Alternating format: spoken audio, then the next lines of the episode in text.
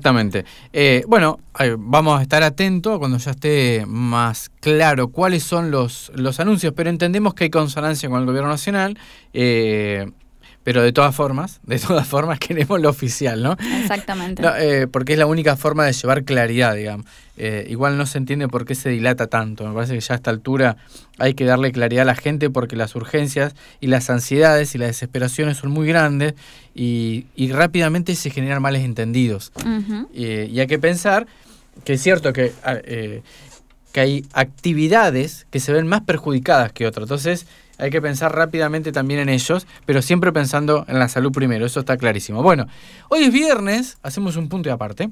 Y eso ya saben lo que significa. Exactamente, significa que es la columna, o sea que tenemos un espacio reservado para la columna de literatura. Hoy, nuestra columnista, Cintia Fernández. Cintia, ¿cómo estás? Te saluda Marcos Muñoz y Abril Lagos. ¿Cómo, cómo va todo? Hola, ¿cómo están, Marcos? estaba esperando el llamado. Sí, estuvimos estaba escuchando. ¿Escuchaste a Graciela Landricini? Sí, sí, justamente, y enseguida miré las noticias acá de, Villa Regina, porque recién salgo de mesa de examen, hace un ratito y me pongo al tanto de, la info, a ver, esperando novedades. Ah, o sea que saliste de, una situación, este, eh, no sé cuánto duró la mesa, pero dos horitas te habrá llevado. Eh, estamos desde tempranito, a las ocho y media de la mañana. O sea, no, no alcanzaste a relajarte que ya te metiste en otro baile, digamos. Claro. bueno, bienvenida, Cintia. Eh, ¿Cómo está todo con el tema COVID a todo esto en Regina? Contanos un poquito. Y el parte de hoy, 144 personas positivas. Es muchísimo para Regina. sí, el parte que, dan, que dieron hace seis horas, eh, en realidad es un montón. Sí, sí. la curva máxima fue en octubre y llegó a los 240 aproximadamente y ahora ya estamos en 144, ahí nomás. Wow. Wow, preocupa, ¿eh? Son, es una localidad relativamente pequeña para tantos casos también. Tal cual. Sí, está, bueno, el Alto Valle está, sinceramente, zona roja. Esto hay que, hay que ponerle nombres claramente. Bueno, eh, punto y aparte. Contanos el tema de tu columna de este viernes, ¿eh? 21 de mayo. Ya les había anticipado algo, vamos a charlar sobre la obra de María Moreno, esta crónica llamada El Petizo Orejudo. A ver. Eh, bueno, no sé si conocen a María Moreno, ella es una escritora, ensayista argentina, una crítica cultural bastante reconocida. Tiene varios escritos, pero en esta oportunidad yo elegí este libro. ¿Por qué lo elegí? En realidad tenía un regalo que tenía que pasar a buscar por la librería y era lección, así que vi el libro y enseguida lo compré. Eh, por la imagen, por lo que genera el personaje. A mí me gusta leer crónica, me gusta leer no ficción, eh, el relato histórico, así que en ese sentido me enganchó. Yo creo que a muchas personas le ha pasado esto de interesarse por personajes de Argentina o de nuestras localidades, estos personajes rodeados de misterio, de un poco de terror también, y creo que eso fue lo que me, me enganchó desde niña yo creo que todos conocemos el petiso orejudo, o al menos la mayoría de las personas, tenemos una configuración, una imaginación y una representación de lo que es el petiso orejudo, ese niño asesino, ese monstruo niño nacional, ¿no? No sé si ustedes lo conocían. Sí, sí, sí, lo conozco. De, de, así de, de nombre, digamos, no te lo olvidas más. Claro, no te lo olvidas más. Y, y, también se hizo una película hace un par de años, bueno, ya capaz que 20 años, pero está la película también. Está la película, sí, hay documentales. Claro. Bueno, si buscas en YouTube hay un montón de, cortos, de representaciones que, bueno, que, abordan la historia, pero creo que justamente es eso, ¿no? El, miedo, el terror que, que genera esa imagen y todo lo que se creó en torno a ese personaje. Y que justamente es lo que problematiza María Moreno en su obra, ¿sí? Es, es una crónica. Lo interesante es que recupera datos históricos, ¿sí? Ella accede a fuentes para hacer su investigación, eh, accede a fuentes policiales, fuentes judiciales, y bueno, de alguna forma va trabajando con un lenguaje literario, estético, toda la descripción de lo que era el Buenos Aires de esa época y todo lo que se fue configurando en torno a lo que hoy es el petiso lejudo para, para la Argentina. Eso creo que es lo que resume esta obra que para mí eh, es muy interesante justamente por esto porque toma un montón de discursos, ¿sí? Entonces vemos cómo en realidad hasta los discursos periodísticos fueron construyendo a esa imagen de niño, ¿no? En algún momento la editorial, porque eh, hay una nueva edición que salió justamente ahora, a principios de mayo, está fresquita.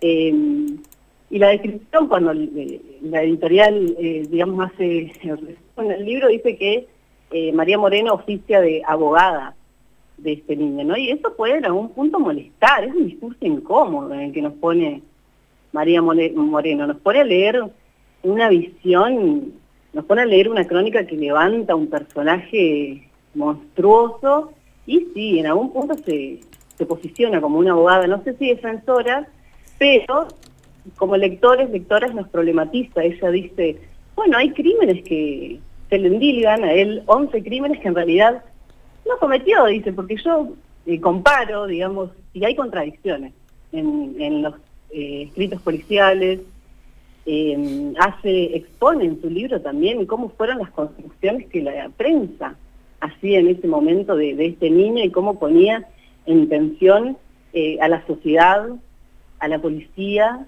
a la justicia. Qué interesante. la, la, construcción de, la prensa y, y, muestra en el libro todo eso? Lo muestra. Sí, de tal forma que eh, resulta una lectura amena, en realidad es una lectura rápida. Claro. Y algo que a mí me sucedió es que yo lo leí de noche, ¿sí? Porque, bueno, son los momentos en los que encuentro para leer, eh, y más aún te genera sensaciones porque hace un trabajo literario eh, impecable, digamos. Y está trabajando con un tema muy crudo, que por eso justamente yo digo, puede, incomoda, pero una vez que lo lees, listo, te vas a quedar en ese lugar, en ese lugar incómodo. ¿sí?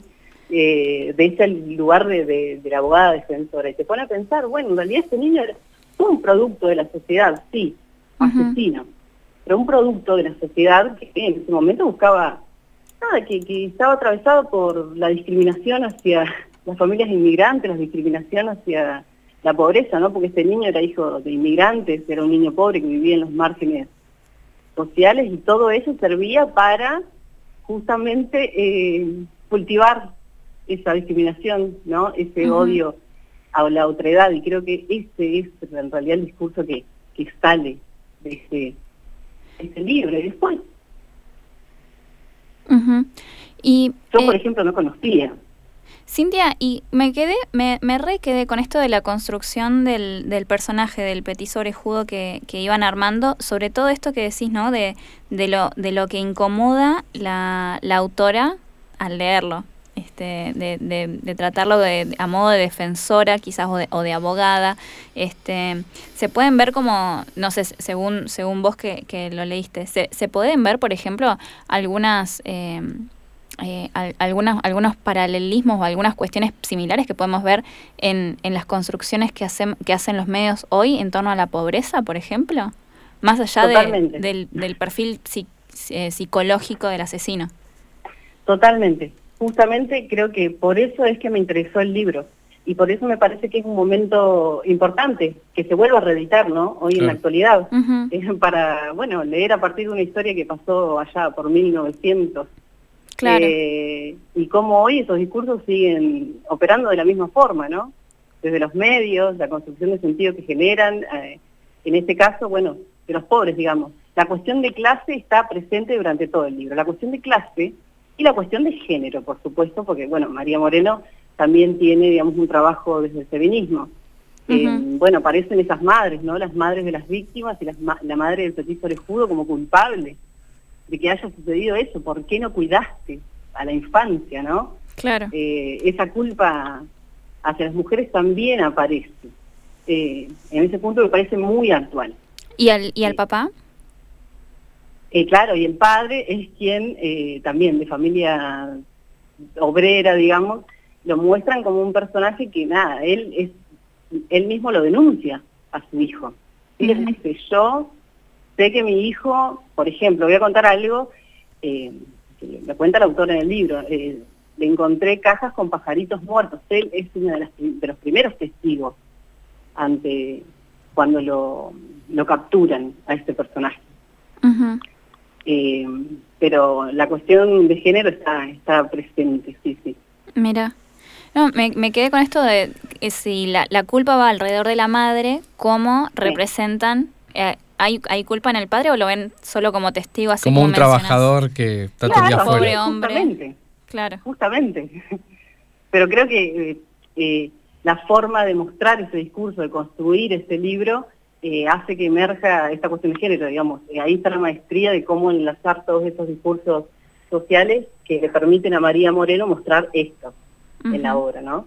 Y en esta nueva edición, no sé si lo, lo, lo pudiste, lo, lo sabes, eh, ¿qué se, se agregó algún dato relevante? Eh, ¿Qué se aportó en, la, en esta edición que vos decís que salió en mayo? Sí, mira, eso lo que cuenta es que este libro lo escribió hace eh, muchísimo, antes de los 80 más o menos, y que en realidad era bastante desprolijo, eh, ella había accedido a algunas fuentes, fuentes policiales, pero que nadie se lo aceptaba, porque justamente, eh, ¿qué querés mostrar? Es una apología al delito, Claro, ¿no? Sí.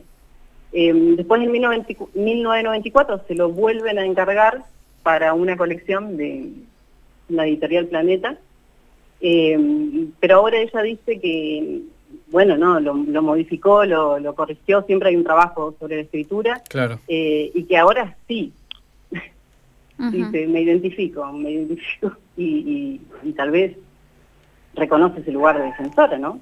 Sí. Tal vez ella también hace una nueva lectura de, de su obra en la actualidad y por eso decide mostrarla, aunque también reconoce que ella, bueno, nada, escribe por encargo y que nada, es una literatura plebeya porque ella lo hace por trabajo, por dinero, digamos. Sí, Claro. sí, sí. Crudo y cruel capitalismo. Bueno, pero no, no le quita el- la calidad a su trabajo, ¿no? Digo, ese, ese Sí. encargo, eh, por eso lo, la trajiste y la citaste y estamos hablando de ese libro que ha escrito María Moreno.